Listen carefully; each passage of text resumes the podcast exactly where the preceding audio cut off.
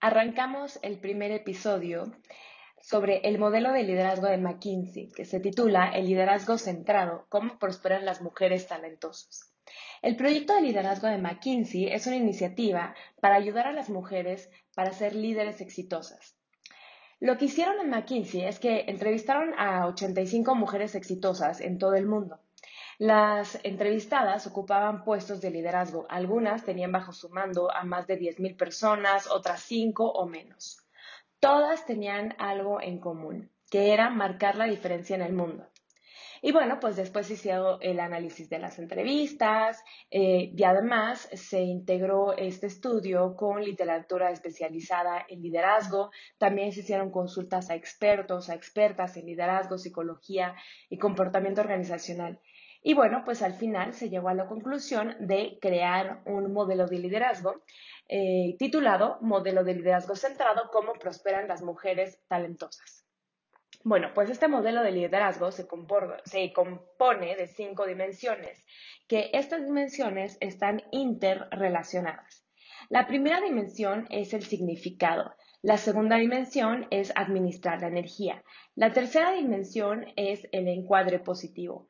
La cuarta dimensión es conectar y la quinta y última eh, dimensión es participar. Bueno, pues vámonos adentrando en cada una de estas dimensiones, pues de este modelo de liderazgo que propone McKinsey para ayudar a impulsar a las mujeres líderes. Entonces, digamos que, ¿qué es lo que tienen en común estas 85 mujeres líderes de todo el mundo?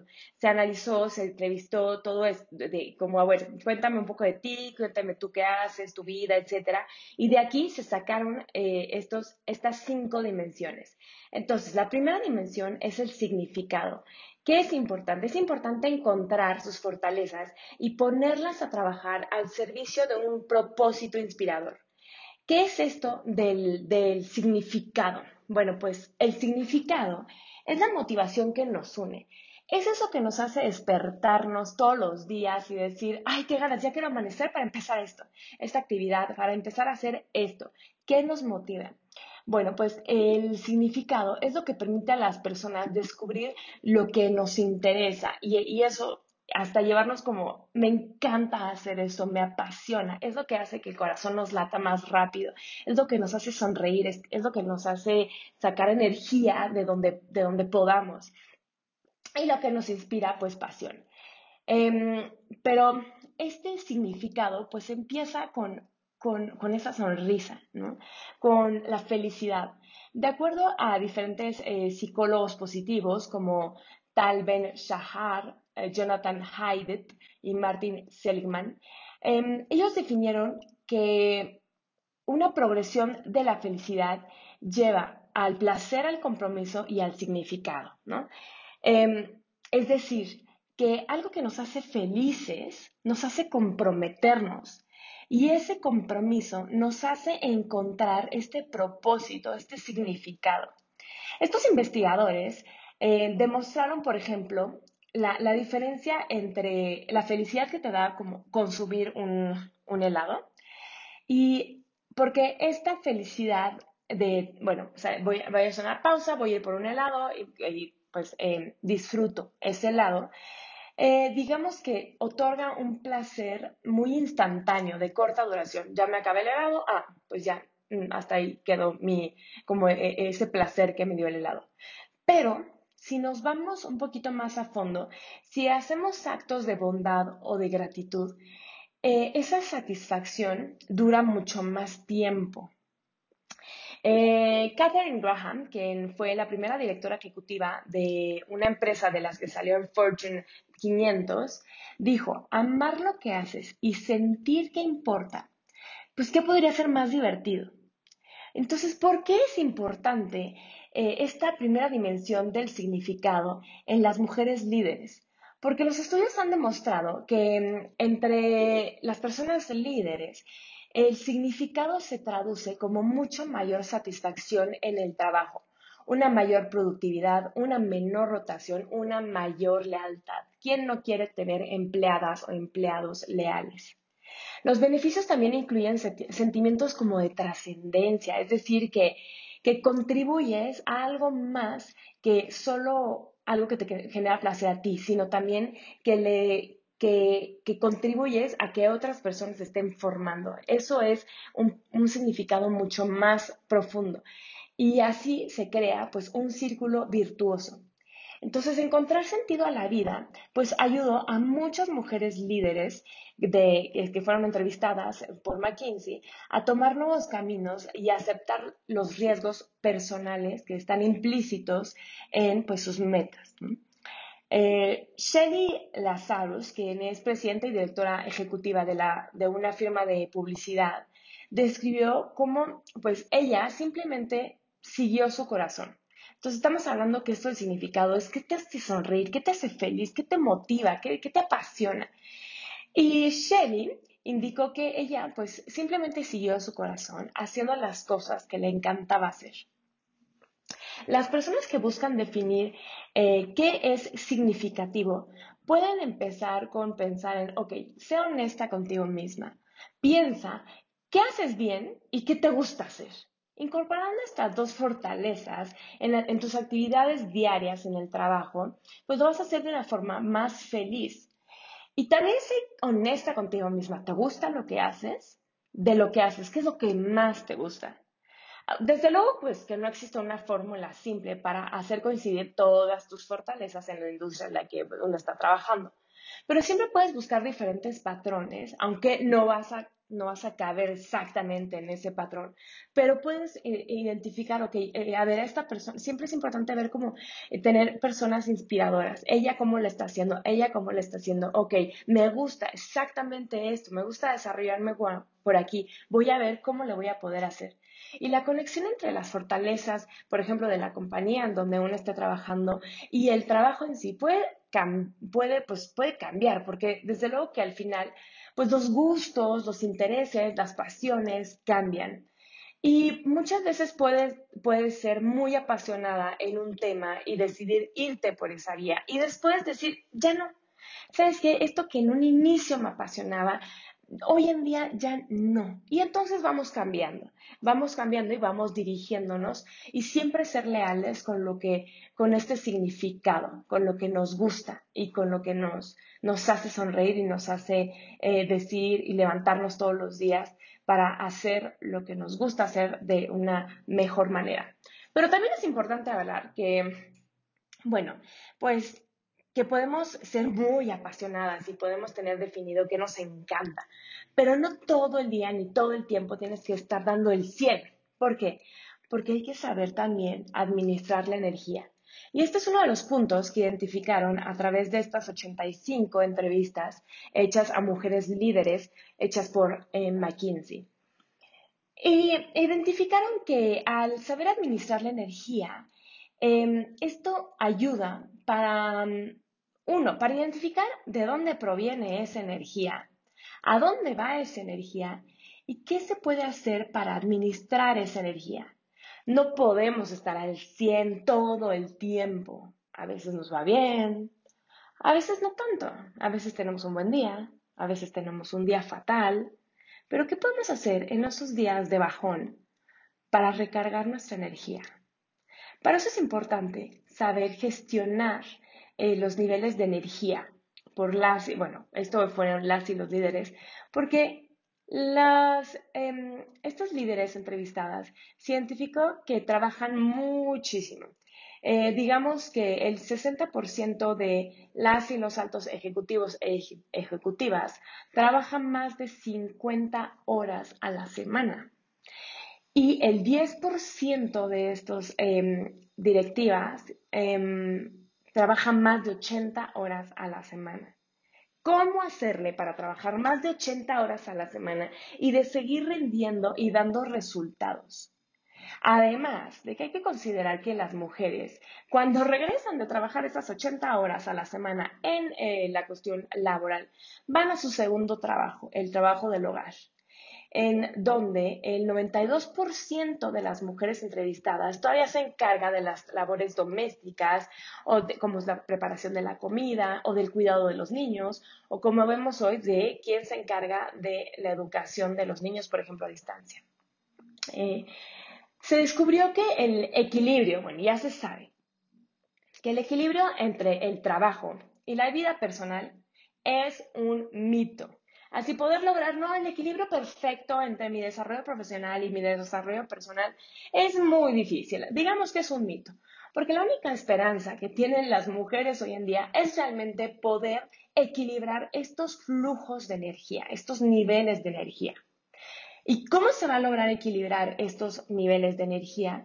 Bueno, pues desde luego dando prioridades, eh, con estableciendo estas prioridades en las actividades que, generan energía. Y por lo tanto, eh, saber cómo decir, bueno, administrar esta, esta energía y poder, eh, y sobre todo evitar sumergirse en las reservas de energía. ¿no? El agotamiento es una realidad para todas y todos, pero hay que, hay que ser realistas. Y las mujeres muchas veces, por este agotamiento excesivo, em, deciden tirar la toalla y deciden, y deciden, yo no puedo con tanto, que se vale, pero muchas veces tiran la toalla en cuanto a su desarrollo personal y profesional para enfocarse en el desarrollo de terceras personas. El trabajo no tiene por qué ser eh, agotador. Esto nos lo dice el fundador de la psicología positiva, Miali Csikszentmihalyi, eh, que estudió a miles de personas, desde escultores, escultoras, hasta trabajadoras y trabajadores de fábricas, en donde descubrió que aquellas personas que experimentaban lo que con frecuencia se llama el fluir, es decir, una sensación de estar tan comprometidos con las actividades que no se nota el paso del tiempo, pues eran mucho más productivas y productivos y obtenían una mucho mayor satisfacción en su trabajo como no lo hacían las otras personas. Entonces, es importante identificar cuáles son las condiciones y las situaciones que reponen la energía y cuáles son las situaciones y las condiciones que nos agotan.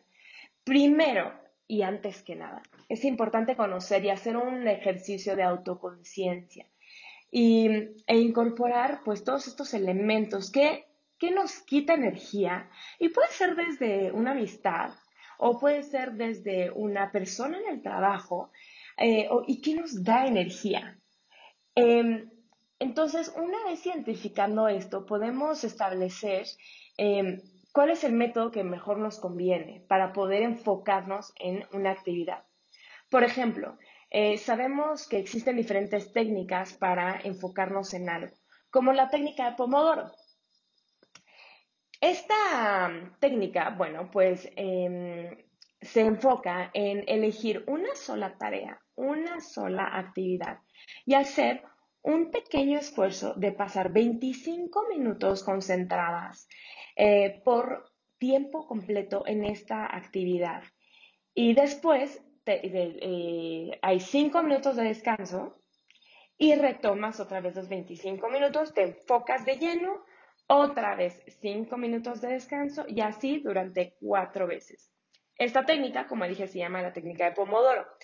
Y después de haberlo hecho cuatro veces, o sea, 25 minutos, 5 minutos de break y así cuatro veces, tienes que tomar 20 minutos de break o más tiempo de descanso. Esto te va a ayudar a poder establecer y poder realizar, finalizar esas tareas. Pero durante esos 25 minutos, nada de agarrar el celular y estar revisando eh, redes sociales. No, no, no, nada de contestar teléfono. No, 25 minutos. 25 minutos concentrada en la actividad que tienes que hacer. Y luego esos los cinco minutos de break, que sean cinco minutos. Nada de que cinco minutos que se conviertan en tres horas. No, no. Cinco minutos, haz lo que tú quieras. Levántate, eh, ahora sí agarra el celular.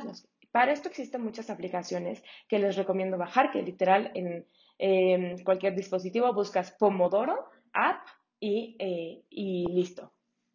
Ahora, vámonos hacia la tercera dimensión, el encuadre positivo. Adoptar una forma más constructiva de ver el mundo, expandir los horizontes y ganar la capacidad de recuperación para seguir adelante, incluso cuando las cosas van mal.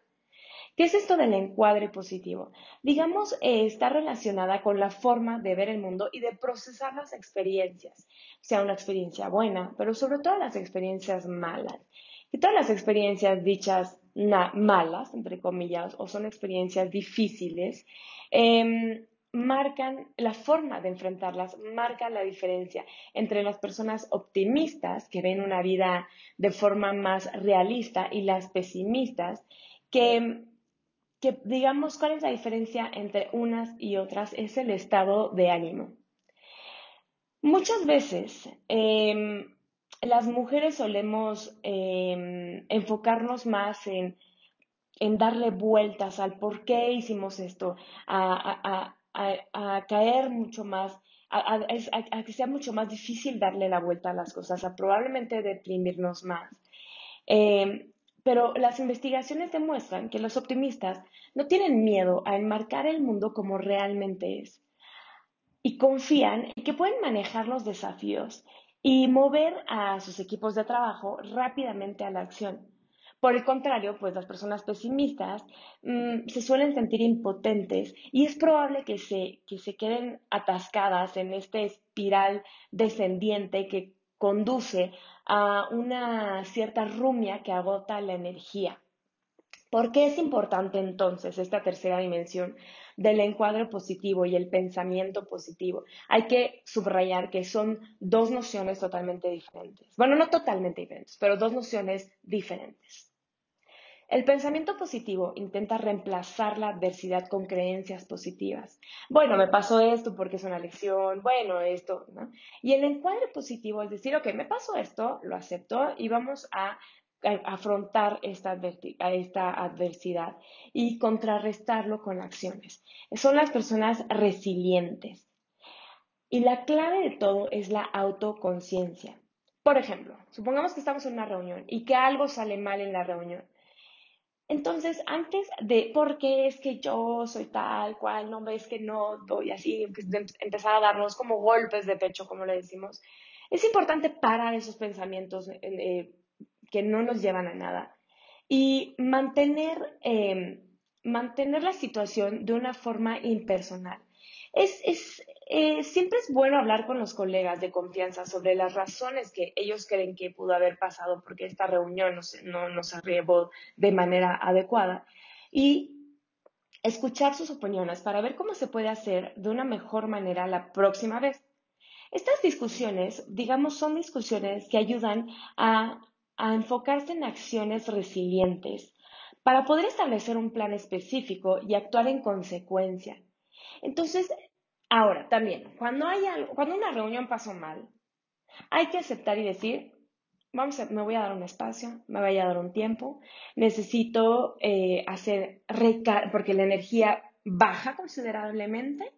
Y entonces, ¿qué necesitamos hacer? Recuperar la energía, darle un shot de energía a nuestro cuerpo descansar la mente, para no empezar a darnos vueltas y enfocarnos en, es que salió mal la reunión porque yo hice mal esto, esto, mal esto, es que yo soy la perder del mundo, es que, no, no, no, ya, no, no, no. A ver, enfocémonos en acciones. Primer plan es, necesito descansar y recargar la energía. Pero para recargar la energía hay que saber qué nos da energía. Puede ser una actividad totalmente diferente, puede ser ir a salir a tomar un café con una amiga, ver una película, pasar tiempo con los hijos, salir a caminar. Entonces hay que identificar qué te da energía. Una vez identificado qué te da energía, entonces hacer un plan para, em, para, para un plan de acción para tomar las medidas necesarias para que ya no vuelva a suceder, eh, bueno, estas acciones que hicieron que, la, por ejemplo, que la, que la reunión no se diera de forma eh, como esperaba. Eh, la cuarta dimensión es conectar, es decir, identificar quién puede ayudarte a crecer, construir relaciones más sólidas, aumentar el sentimiento de pertenencia. Este sentimiento de comunidad, de pertenencia, es lo que hace que las personas se sientan comprometidas. Las personas con redes sólidas y con buenas o buenos mentores disfrutan las promociones, los salarios más altos y una mayor satisfacción personal. El tener un sentido de pertenencia hace que las vidas tengan un cierto sentido, eh, como lo señaló Mark Hunter y Hermina Ibarra en el Harvard Business Review, lo que diferencia a una o un líder de una o un gerente es la capacidad de averiguar a dónde ir y reclutar a las personas y grupos necesarios para estar ahí. Varios estudios han demostrado que las mujeres que promueven a sus, eh, sus, propios intereses enérgicamente son vistas como personas agresivas y poco cooperativas y egoístas. Un número igual de estudios muestra que el hecho de que las mujeres no promuevan sus propios intereses se traduce como una falta de mujeres líderes. Hasta que esta condición, es decir, que hasta que se incrementen más mujeres eh, líderes y que hayan mucho más mentoras y mentores, pues esto va a hacer que se cree un círculo virtuoso que entre mujeres se ayuden a mujeres para obtener mucho mayor acceso a las oportunidades que merecen y que necesitan para desarrollarse. Es importante proporcionar y solicitar ayuda de forma regular encontrar formas de forjar conexiones a través de intereses fuera del trabajo.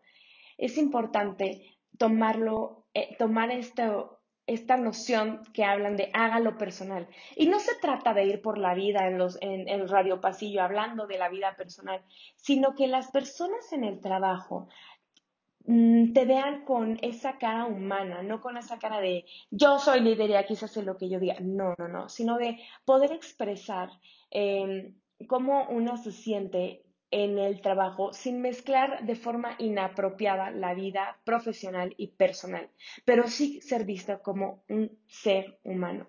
Las mujeres líderes que entrevistaron en McKinsey actuaron en base a esta idea tanto para encontrar eh, mentoras y mentores como para construir redes. Por quinta y última dimensión se habla de participar o de encontrar tu voz, eh, eh, volverse autosuficiente y segura al aceptar las oportunidades y los riesgos inherentes que traen consigo y que, uno trae internamente y de poder colaborar con las demás personas. Mucha gente piensa, y sobre todo muchas mujeres piensan que yo voy a trabajar muchísimo y luego ya vendrá la recompensa. Esto sí, bueno, puede llegar a suceder, pero muchas veces es importante que una pueda crear su propia suerte y aprovechar las oportunidades, apropiarse de las oportunidades y sobre todo eh, encontrar tu propia voz. Muchas veces se espera que terceras personas digan, ay, mira, qué bien hizo Chuchita su trabajo, ay, mira, ve cómo, y que nos vayan guiando pero algunas veces y sobre todo la mayoría de las veces es importante dejar de esperar que otras personas em, hablen de nuestros éxitos y que nosotras mismas digamos, es momento que yo hable de mis éxitos, es momento de tener, de quitarme el miedo eh, al hablar, al hablar en público, a dar mi opinión. Y es importante expresar las ideas, porque las ideas, mis ideas cuentan. Por lo tanto, en lugar de esperar a que alguien te diga qué hacer o cómo eh, demostrar que lo que has hecho está bien, es importante adoptar un enfoque sistemático para la superación personal. Yo me enfoco en mi superación personal, yo qué tengo que hacer y yo voy a buscar las herramientas que van a hacer que yo pueda superarme personal y profesionalmente. El compromiso se trata también de asumir riesgos. Las mujeres entrevistadas por McKinsey aceptan el riesgo como una parte de una oportunidad. Algunas tienen la confianza y sobre todo la energía y el coraje de sumergirse en nuevos retos y otras utilizan la resolución analítica de problemas para evaluar los riesgos y luego pasar a la acción. El psicólogo Daniel Gilbert dice que, bueno, en su investigación indica que las personas que toman una decisión por el riesgo y trabajan con él, en lugar de evitarlo, reportan un mucho mayor grado de felicidad y satisfacción que las otras personas. Eh, las entrevistadas por McKinsey demuestran que para aprovechar las oportunidades, pues las personas algunas veces deben de tomar pues ciertos desvíos, algo como cambiar el plan. Muchas veces el cambiar el plan se nos complica, pero el asumir estos riesgos de cambios inesperados pueden ser mm, mucho más beneficiosos de lo que una puede pensar. Sobre todo es importante comunicarse con las demás personas, no para evitar tomar decisiones por sí mismas, no, porque una puede tomar decisiones por sí mismas, sino para escuchar otras opiniones y mm, e, e intentar aprender del mejor resultado del cambio y así se puede eh, así las otras personas pueden ayudarte a ver las oportunidades pues, en, este, en este marco correcto y a poder decidir en conjunto pues si será o no será una buena decisión laboral. Entonces, en resumidas cuentas, el liderazgo centrado que propone McKinsey, pues, ¿por qué se llama centrado o por qué es importante centralizar la fuerza física, intelectual, emocional y espiritual para impulsar el logro, personal y a su vez, pues, lograr inspirar, inspirar a otras personas? Es un modelo que ayuda a que las mujeres puedan desarrollar activamente sus habilidades para convertirse en líderes más seguras de sí, misma, de sí mismas y ser líderes mucho más efectivas. El liderazgo centrado enfatiza el papel de las emociones positivas, la doble jornada en cuanto a la maternidad y el desarrollo profesional, que sabemos que drena la energía de las mujeres, ocasionando muchas veces altibajos emocionales con mayor intensidad, que seamos realistas, la de la mayoría de los hombres. Dadas estas emociones potencialmente negativas, el liderazgo centrado se basa en eh, ser consciente de la psicología positiva y que la psicología positiva es una disciplina que busca identificar lo que hace prosperar a las personas sanas.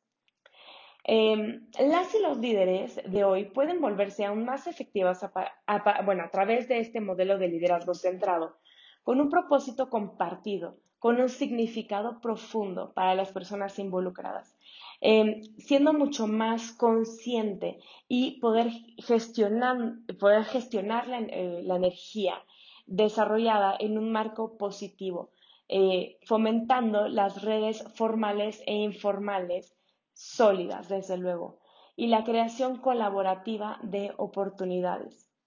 Con este modelo de liderazgo centrado de McKinsey, se espera poder ayudar a aumentar significativamente el número de mujeres líderes, brindándoles las energías para desarrollar habilidades de liderazgo en cualquier área. Porque definitivamente, entre más mujeres líderes haya, más mujeres líderes se van a estar creando. Porque mujeres empoderadas empoderan a más mujeres. Espero que les haya gustado este primer episodio. Nos vemos en el próximo episodio. Muchos abrazos a todas y a todos.